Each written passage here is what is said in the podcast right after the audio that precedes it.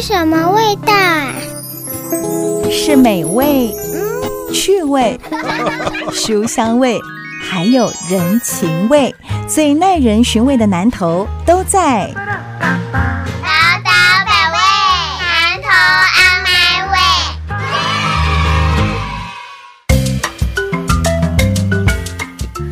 九九点一大千电台宝岛百味南投阿妈味，我是念慈，我是裴慧。嗯，我们今天呢，跟我们家的阿辉啊，来聊一聊这个，我觉得算是民生问题，因为这其实在每个人日常生活当中，不管你是不是要每天定时的追着垃圾车跑，还是说刚好你家的大楼社区就有那种垃圾子母车，垃圾的问题哦，垃圾怎么样去妥善的处理？不止在南投，其实各个县市政府都有自己的 table。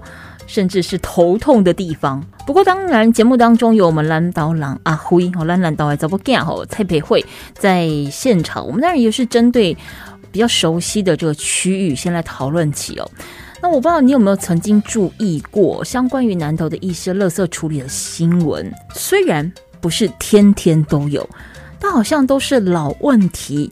一直堆积，一直堆积，似乎没有一个可以根治的方法哎，而且似乎在南头，好像一个要处理垃圾的，像垃圾堆置场或焚化厂，光光这样一个空间的问题，好几年下来，似乎都没有办法解套，到底怎么回事啊？艾迪仔得梁培慧，是不是跟我们分享一下你看到的状况是什么？要把这些垃圾变消失不见，其实大概大部分的人第一个想到的可能就是焚化炉或焚化厂。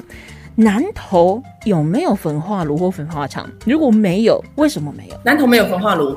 嗯，南投没有焚化炉的原因，是因为大概二三十年前，嗯，就是大家在讨论这个焚化炉的时候，想的都是戴耀星，所以那个地方的抗争是很多的。嗯，那这个我们也不能够责备当时抗争的人。嗯啊，不过这件事情呢，三十几年前没有解决。嗯，可是过去二十年也没有人想要来解决。嗯嗯，那这才是我觉得很呃很觉得忧心，因为同样是二三十年前，宜兰。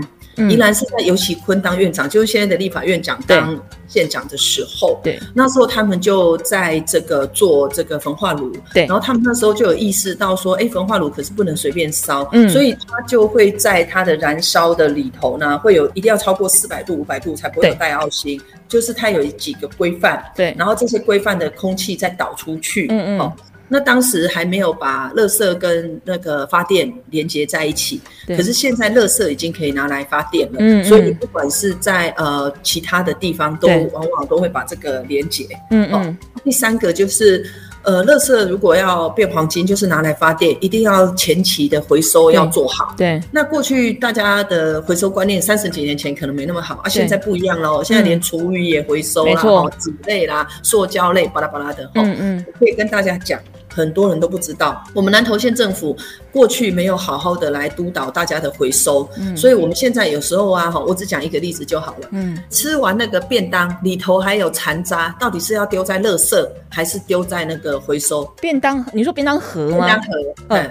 如果还有残渣，那就不能丢在回收啊，要丢在一般垃圾啊，因为那个残渣是不能处理的。嗯。可是你丢在一般垃圾，如果你没有把那些残渣拿出来，它就会发酵。哦，对。啊，所以呢，就这么一个小动作，其实你都打黑。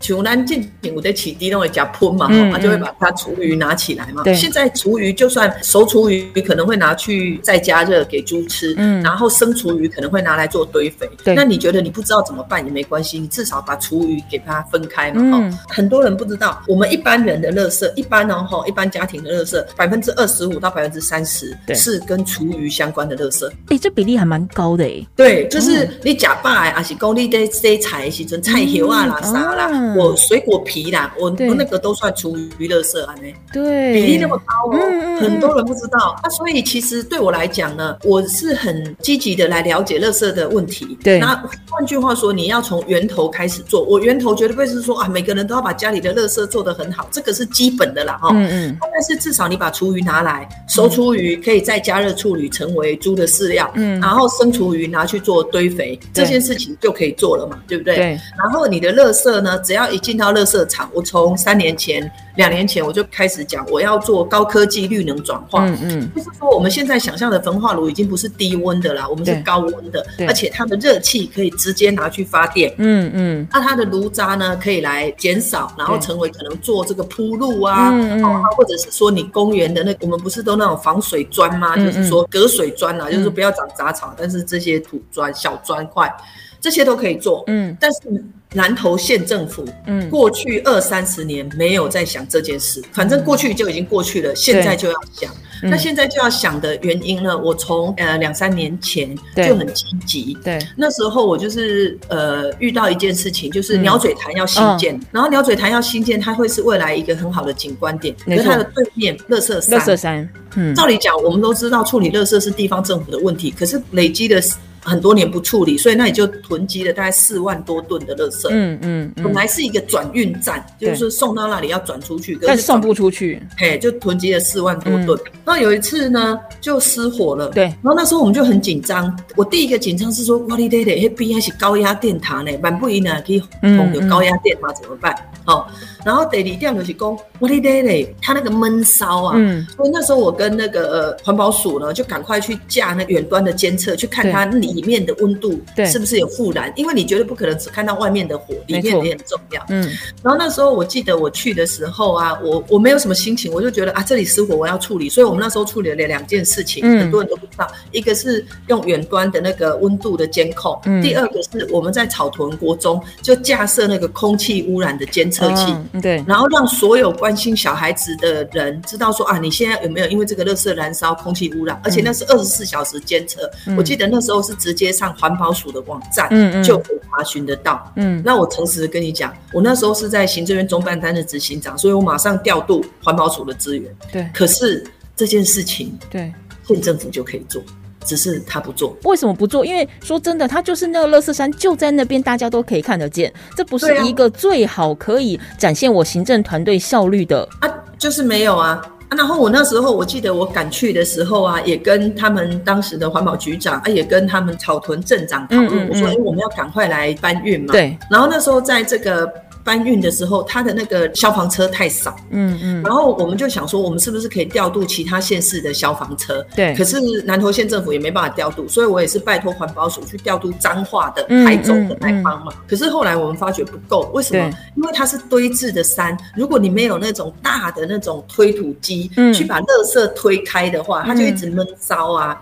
然后那时候他们就是需要把特色推开，而且翻过。对。很多人都不知道你们到底在翻什么。哦，很金。不行不行不行，我们是在把那个沼气让它消散，对，要不然它里面都太热了，里面的那个发酵，就是我们厨余发酵的沼气都在那个整个堆置的里头。最后你知道我们做什么事吗？什么？我们就是因为对面国道六号的对面，嗯，就是鸟嘴潭嘛，对，我就直接打电话给那个水利署的赖赖署长，我说。署长，我们这边失火了，那你那边的推土机可不可以过来？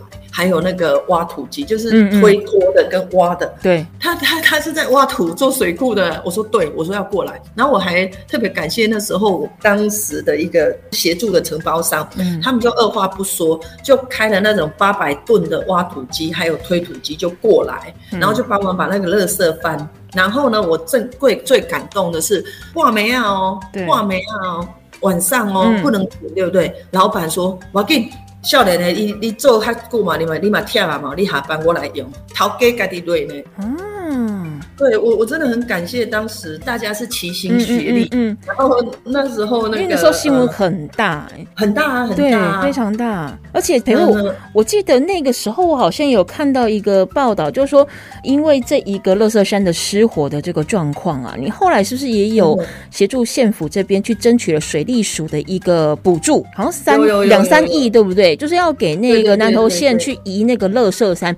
可是我后来看那个报道里面有提到，就是说。他其实好几次的招标，就是呃要委外厂商嘛，要招标，招了好几次都流标。在去年二零二一年的时候，好不容易找到了厂商，但是也不知道为什么这个厂商好像后来也找不到合适的这个焚化厂，所以几乎是都没有动作的。那这笔经费它有使用期限？我的意思是说，它会不会到什么时间点就要被收回，还是它就是一直放在那里？没有没有没有，我解释给你听。嗯，这件事情我们是每个月督导。那即使我离开行政院中部联合服务中心的执行长，可是环保署的督察总队还是每个月每个月哦，嗯，都跟那个县政府开会，要督导他们发包。对，然后我我必须诚实的讲啊，我觉得南投县政府啊，在处理垃圾这个问题啊，有一些匪夷所思。怎么说？因因为当时开始发包的两年多前，那时候停修的那个焚化炉没那么多，哈，所以呢，那时候大概一顿三千多块，嗯，他们。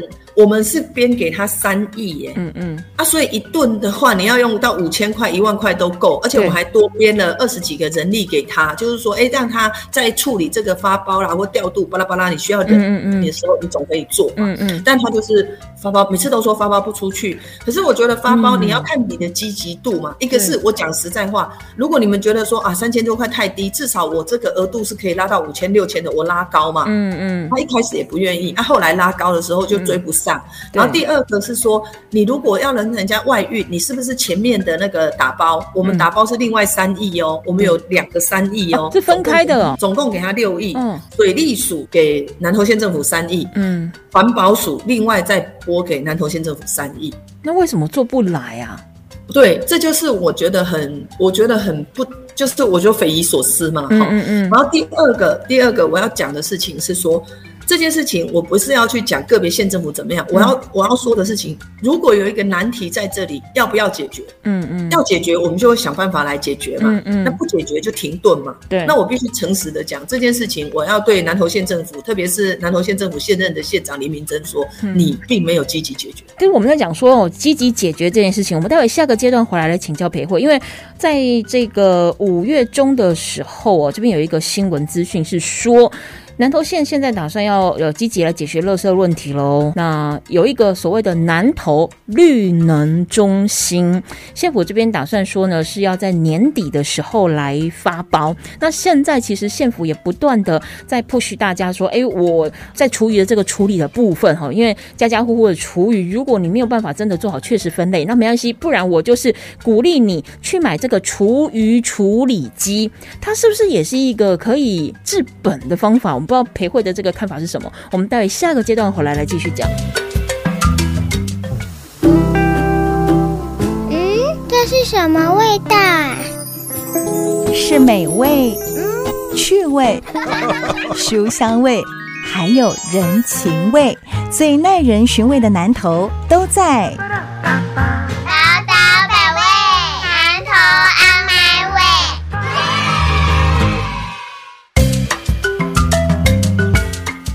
宝岛百味，南投 On My Way，我是念慈，我是裴慧。嗯，我们今天跟北慧聊到的是我们相当基础的民生问题哦，就是。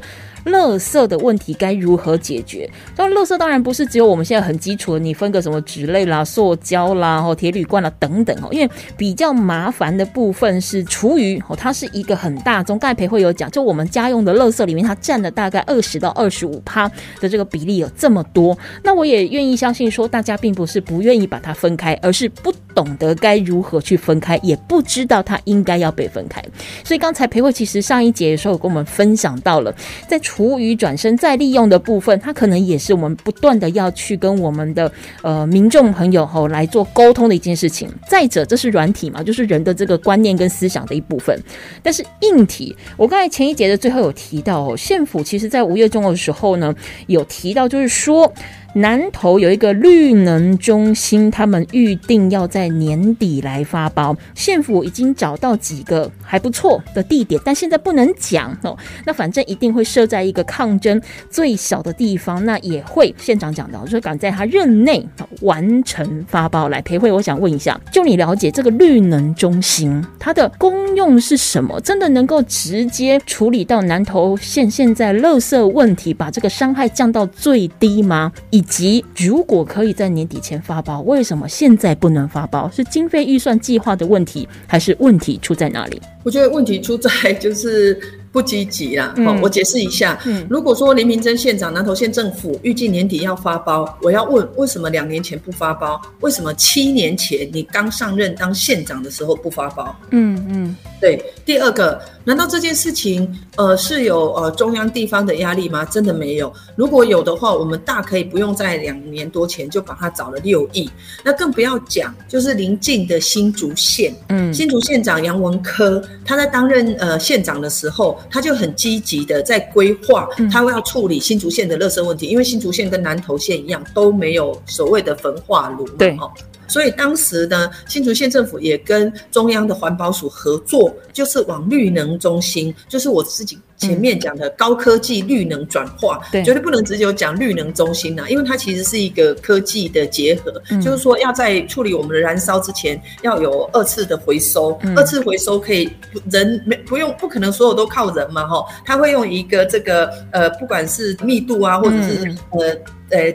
值品质的值，它的值体，它会再分类一次，就是铁归铁，木归木，纸归纸，然后最后垃圾挤压成燃料棒，燃烧之后发电。对，好，那发电之后的炉渣呢，它还要有一个处理的系统，那整个这样子的连接。嗯。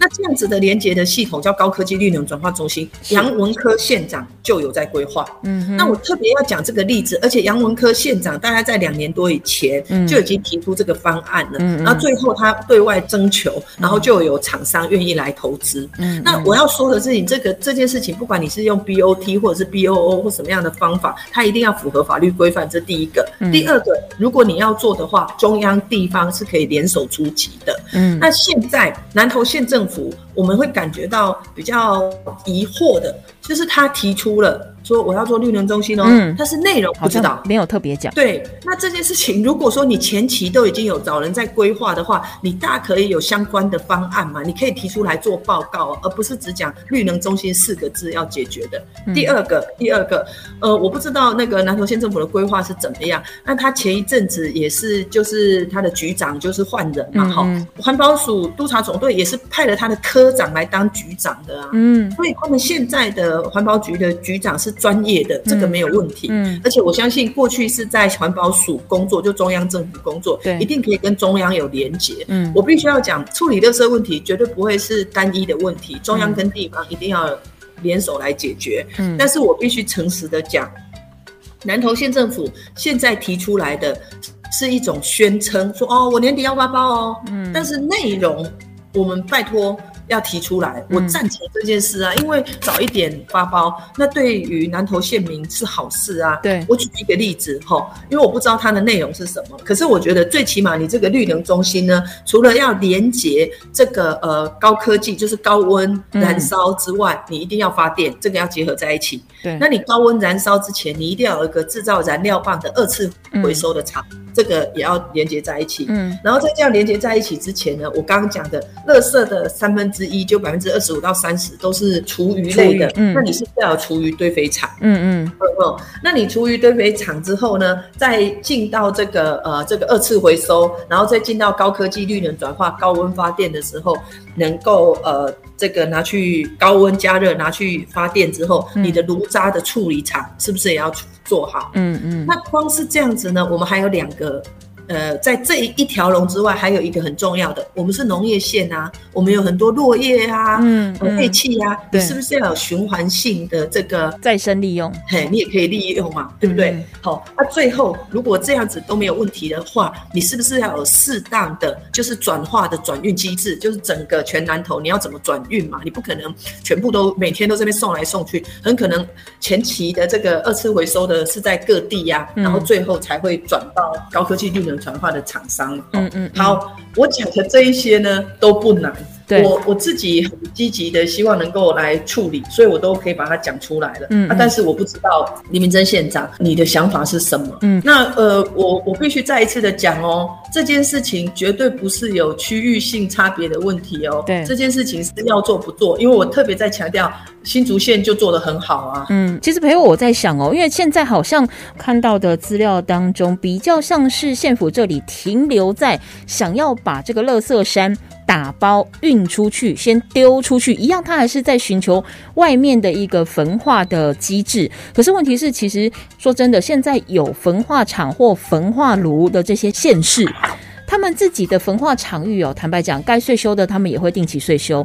那用的其实也已经十几二十年，甚至更久，有有点老了吼。他有没有可能还要再去接纳南投县或其他各地外来县市的这些垃圾的这个堆置量？其实我觉得这也是呃存疑的。所以目前县府它的这个状况就是说，它也同步，因为有自己买了这个垃圾打包的设备嘛，还有这些这个维护经费等等，他们就是先打包起来，至少吼不要让这个呃这个恶。臭啦吼，或者是垃圾四散，这感觉好像是还是治标不治本呢。对啊，因为呃，坦白讲，我自己说要处理垃圾问题的时候，我是要双轨并进。什么叫做双轨并进？一个是南投要自己建立高科技绿能转化的区域，对。然后第二个是在你要在建立的，它也需要时间啊，可能两年，可能三年，搞搞不好到四年啊。嗯，在这前面呢，你一定要有一个就是二次回收厂做成燃料棒，对。那你要把这个燃料棒你要消化啊，比如说我那时候还去跟花莲的台泥，嗯，好。台泥因为它是做这个水泥发电的嘛，它现在在建厂，年底应该就会完工。嗯，然后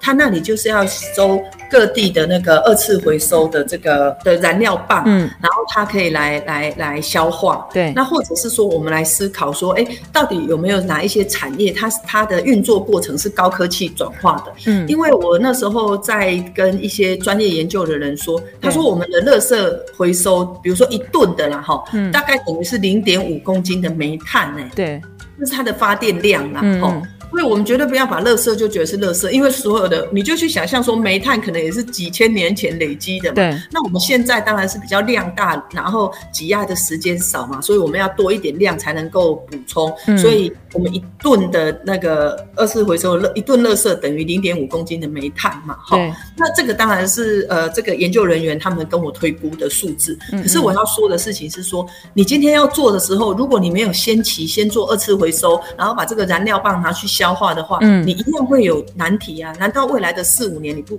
你的垃圾可以堆积吗？嗯嗯。所以我刚刚讲的，今天要做这个，我完全赞成，百分之一百鼓励。只是我觉得要把实际的内容讲清楚一点。对。嗯，啊，第二个就是说，在我们的解方。找到了，这是好消息。但是你要在解方有具体解决问题，前面的四年、五年，甚至于更久的时间，你怎么处理现在的问题，也要去想清楚。嗯嗯。而且另外，陪会我看到一个近期哦，这个县府这边还蛮积极在推动的，所谓就是家户厨余机的一个补助计划。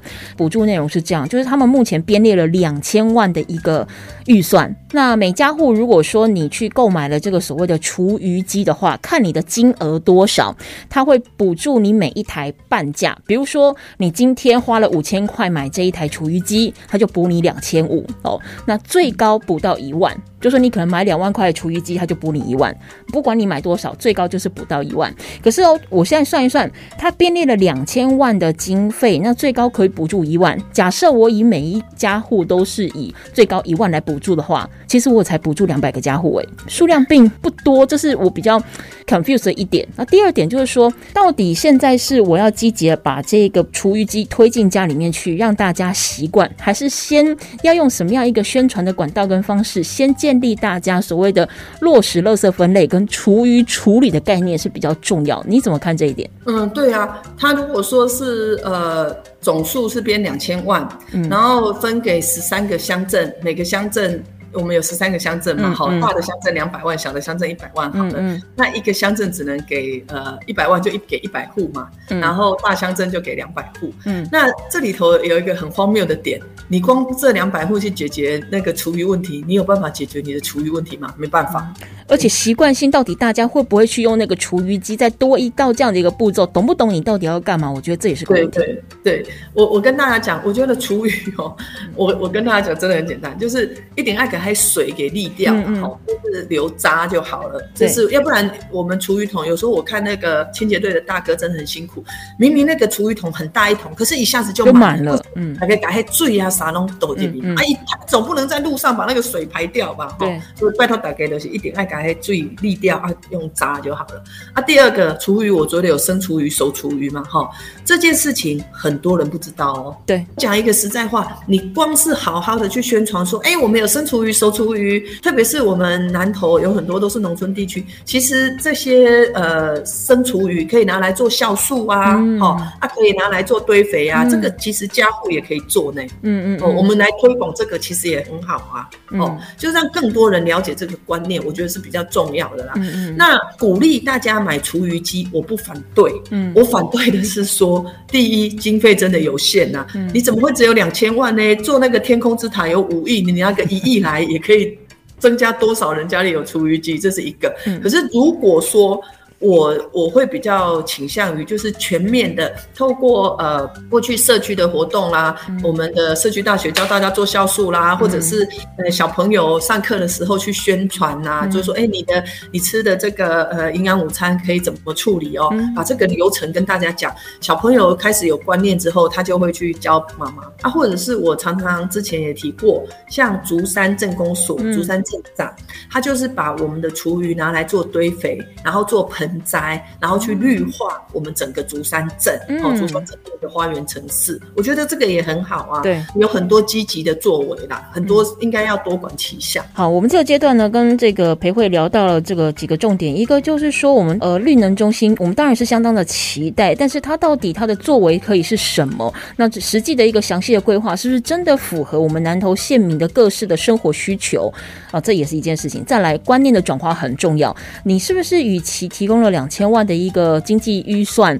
去呃鼓励大家买这个厨余机，但是一厨余机被被等起你黑底下这装饰品，那是不是真的能够帮助到南投的垃圾或厨余的处理问题？我觉得这个都可以再被讨论哦。不过下一个阶段回来，我就想要请裴慧实际上说讨论，因为过去像你刚才提到的宜兰的丽泽焚化厂哦，它其实也是相当成功的一个案例。你看焚化厂，所有的人只要知道我家隔壁有焚化厂，照那不会哦。那可能都会有很多比较负面的想象跟看法。可是丽泽它其实是宜兰县内相当相当重要的一个焚化厂之外，它接近了老街，它接近了生态园区，它附近有湿地。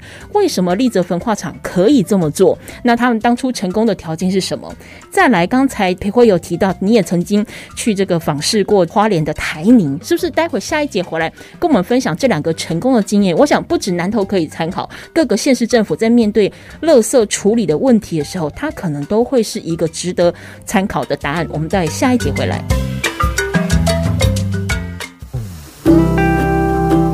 嗯，这是什么味道？是美味、嗯趣味、书香味，还有人情味，最耐人寻味的南头都在。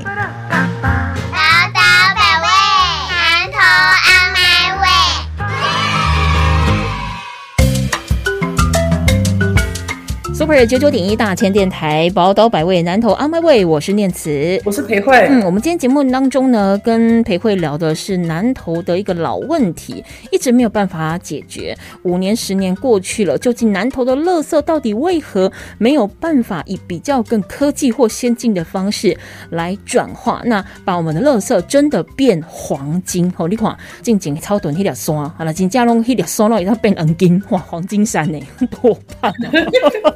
金刷是不是？不过我们在讲哦，就说除了我们前面两节在探讨可能会有的问题，以及为什么不能改变，我们当然也要去学习人家的成功经验。我们谈到了，就是最早呃培会的呃有提到一个例子，就是宜兰的丽泽焚化厂，它其实很不容易，就是说它不但是临近人的一个居住生活范围，它临近老街哦，旁边还有五十二甲湿地是。宜兰县内相当重要的一个自然生态的一个园区，甚至它在过去还曾经被环保署认证为全台湾第一座通过环境教育设施的场域。焚化厂能够做到这样的一个地步，到底他们的成功经验在哪里呢？裴慧，我我觉得最大的经验就是说呢，他们就是诚实的面对，我这里有焚化厂，嗯哼，哦，啊，我要好好的处理，对，然后欢迎你来看，注意听到喽，欢迎你来看哦。我觉得过去啊，我们在觉得这种避邻就是这种设施，大家闲物设施。那在这样的情形之下呢，嗯，呃，宜兰县政府不是这样子哦，宜兰县政府是把所有的制程都是公开的啊，所以我刚刚讲的。你的任何一个垃圾焚化炉要进场，因为他们那里还没有做到更高级的，就是可以发电，所以他没有做二次回收的设备。哦，它是所有的垃那个垃圾车就载到那里，然后就倒进去他们的堆置的厂。然后我进去参观的时候呢。我他就是用，就是有点像我们娃娃机的那个夹子夹子，夹了就过去燃烧这样子。那但是他们在进这个焚化炉的时候就分类，一个是厨余归厨余，然后垃圾归垃圾，好，这第一个嘛，哈。那垃圾就拿去燃烧，嗯，那垃圾在燃烧的时候，他们会监控那个高温，嗯，哈，他们因为他们还是早期盖的嘛，已经运作了。呃，这个十六年了，他们是在一呃民国九十五年开始运作的嘛，哈，那所以他们并没有拿去发电，那他们就是纯粹燃烧之后，这个炉渣呢，他们还有一个呃回收炉渣的机制，因为你如果把它整个放出去，那也是很多飞灰啊跟那个烟嘛，哈，所以他们就把炉渣再回收，然后他们有另外一个底渣的分选跟灰渣的仓储，就是那个渣不是只有渣，渣回来里头还有一些杂物啊，还要。再分类一次这样子，那甚至于他们，我说它其实是某种是一个呃，立泽是一个类似在观光休闲工厂附近就对了，然后光那里很多观光工厂，啊，所以他们当时在设计的时候，他们那个底渣分选跟灰渣的仓储系统哦，还公开甄选。然后还找到那种知名的建筑师黄生远建筑师，而且还有得奖的去做设计啊。但是你如果远远的看，你就觉得，哎，那不就是那个呃，类似像铁皮屋？可是你就会发现它是一个圆弧的，就像有点一个树干的圆形的造型。然后里头是做的很细致的，然后不管是空气的流通啊，或者是里头的建筑设备的分类。对，那我要讲这个的意思是说，事实上一个人。他要决定怎么做事是很重要的，他的发心呐，我我相信当时的县长在规划的时候，然后或许是历任的县长、历任的局长，他们都想要把这件事情给做好，嗯，哦，所以他们就做好了。那甚至于呢，我那时候去的时候，因为他是在靠海嘛，哈，你就可以看得到龟山岛，然后他们沿路啊就会让小朋友，就有点类似像我们去观光工厂一样，他们有设计一个呃教学。对对，教学步道让孩小孩子去看哦，原来我们处理的垃圾会这么多在这里，然后它是怎么燃烧的，然后最后会怎么样，然后会带带着他们走一圈。垃圾就是我们生活中制造的，嗯，它从哪里来，要去哪里，要搞清楚，嗯嗯，而这样子的讯息呢，要做得很好，给大家知道，嗯，然后第二个，他所谓的给大家，并不是我刚刚讲的给小朋友而已哦，他们邻近的这些社区，他们都会来招呼这些社区的长辈啊，或者是妇女啊进来看，说，哎，我们的空气流通是怎么样，品质把关到什么程度，所以你放心，并没有空气污染，更不会有带奥星，他都会讲得很清楚，至少让。呃，本来可能会抗议或者是疑惑的邻近的社区居民，他亲自来这里看呢，他知道说，哦，原来我有一个把关的系统。那我那时候去那个立泽，就是他里头参观的时候，我发现你进到他的中控室的时候，你就很像看到一个那个。每次我们看电影那种，呃，NASA 就是太空，不是都有一堆人在那个一堆荧幕控制面板那种，对，对对对，那个就是那个 mini 版、微小版，就是可能五六个人，然后他就看所有的监控啊，你就会发现哦，原来这个已经是用科技转化在控制了，包含温度、包含进炉的那个量啊，对，各式各样。我讲这一些呢，并不是突然变这样的，而是这从新建到开始运作这一二十年来。他们就是把乐事是从日常生活的产生，从哪里来到哪里去，应该要讲清楚。我我觉得，呃，立泽做到这一点。对，除了宜兰的丽泽之外哦，花莲的台泥，他们其实是有点像是两个我们讲世代那卡派谁，但 是他们其实有个是一个比较新，一个比较旧。因为丽泽它的发展比较早一点点，所以像刚才裴辉有提到，它可能没有办法像现在有这么多的呃一些绿能科技的一个转换，它就是做一些基础的一个处理，但是它包含把它的这一些焚化炉的底渣等等，在处理之后会变成一个再生的力料，然后提供一些比如说水泥。业者来做二次的使用，这是它的一个相较于比较传统的方法。不过台泥的部分，它就比较新一点点，对不对？裴慧，你去现场看的一个状况是怎么样？他们有一个再生资源利用中心，怎么样去做这样资源利用的转化？嗯，好，台泥我们大部分想到的就是水泥，水泥啊，这跟那个垃圾处理有什么关系呢？事实上，台泥在制成那个水泥之前，就是石头是高温的。所以他们就是把未来他们这个要制制制厂，就是做那个水泥生产设备，这个其中有一部分是导入垃圾焚烧的设备。嗯嗯，哦，就是等于让那个垃圾燃烧的高温是混在他们的那个制作这个水泥生产设备的环节里头的。对。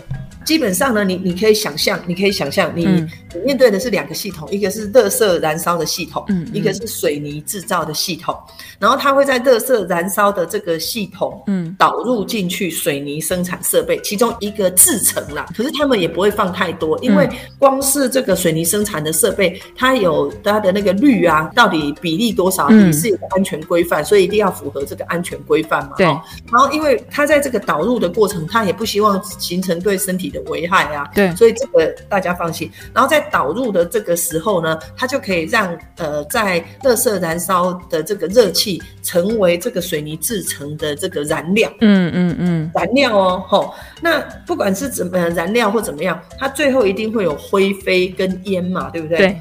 那灰飞跟烟，台泥的这个水泥生产设备有一个电带复合的收成设备。坦白讲，你就去想象说。诶，你哪被庆哦？诶，你的乌黑以前的抽油烟机不是都有一个滤 滤网吗？你用这样来想啦，我我不是说那个类似，我们一般社会大众用这样想比较了解。对，所以他在要把烟排出去之前，还有个电带复合的收成设备，嗯，就是要把这个灰飞跟尘滤尘收到最小，然后才排烟出去这样子。嗯嗯。因为其实换句话说，它有两个把关，一个是这些呃跟水泥一起发电了，所以这样已经吸附了一部分；第二个这是要排放之前再把关一次，这样。嗯嗯嗯。因为其实像今天裴慧跟我们介绍的宜兰的丽泽跟花莲的台泥这样两个园区哦，他们是一个新旧不同的时代呈现。我们不要讲说啊，对，你都就讲好远哦，你都你都讲这个丽泽哦，你讲这个台泥都在东部，来也跟大家稍微分享一下，因为其实在大。概二零一五、二零一六年的时候，台中也是有这样的一个文山焚化厂哦，这个回收环保教育园区的一个成立，它其实就在南头。隔壁的台中，他也做了这件事情。我觉得刚才裴伟讲了一件非常重要的重点，就是说卖给人来夸。当我们自己都把它当成焚化厂是一个闲物设施的时候，其实你也很难让一般的民众去亲近。可是不管是我们前面讲的丽泽也好，讲的台泥也好，或者说我刚才举例的台中环保教育园区也好哦，它都是开大门欢迎光临。那你进来了解之后，我们为什么要做这件事情？那环境保育，我们可以把你的这个臭厨余、废厨余，怎么样去再做再生转化？做好社区教育的宣导工作，其实是不是真的焚化厂就约等于哦是脏乱，约等于是嫌恶设施？我觉得那也是事在人为，看你怎么样去跟居民做沟通，对不对？裴慧，嗯，对对对，呃，我再一次的强调哈，我相信如果刚刚我讲的这一些，很多人一听也是哎一知半解，可是感觉哎。触鼻哦，这倒在一起上，就只要开始，我们有个好奇心，我们去搞清楚嘛。嗯，因为你只要想，我常常讲一件事情。整个东京都也是两千多万人的都市，你有看都有的庆 OM 他们也是用这种高科技绿能转化来转化它的垃圾啊，只是我们过去都没有把这件事情放在心上，所以我们就是垃圾就归垃圾。那我们这次就是好好的来处理。啊，在这个过程当中有疑惑的，我相信我跟大家一样，我们就去搞清楚状况。那想要进一步了解的，我们就去。看到底是怎么运作的？嗯，我觉得唯有这样才能够解决问题。嗯嗯，距离产生不了美感了，我们就直接缩短 这中间的这个误会的差距，才能够更进一步的让我们南投的垃圾问题百年沉积的状况能够进一步的来解套。那今天也谢谢裴辉跟我们的分享哦。嗯，谢谢大家。锁定 Super 九九点一大千电台，每个礼拜六上午的九点到十点钟。宝岛百味南投 On My Way 的节目当中，裴慧和我要带大家深入南投，认识有意思的人事物，也找到南投的新未来。那当然也欢迎大家可以延伸到 Podcast 平台，不管是 Spotify、Google Podcast、Apple Podcast，都可以找到宝岛百味南投 On My Way，延伸收听我们每一集的节目内容。下次见喽！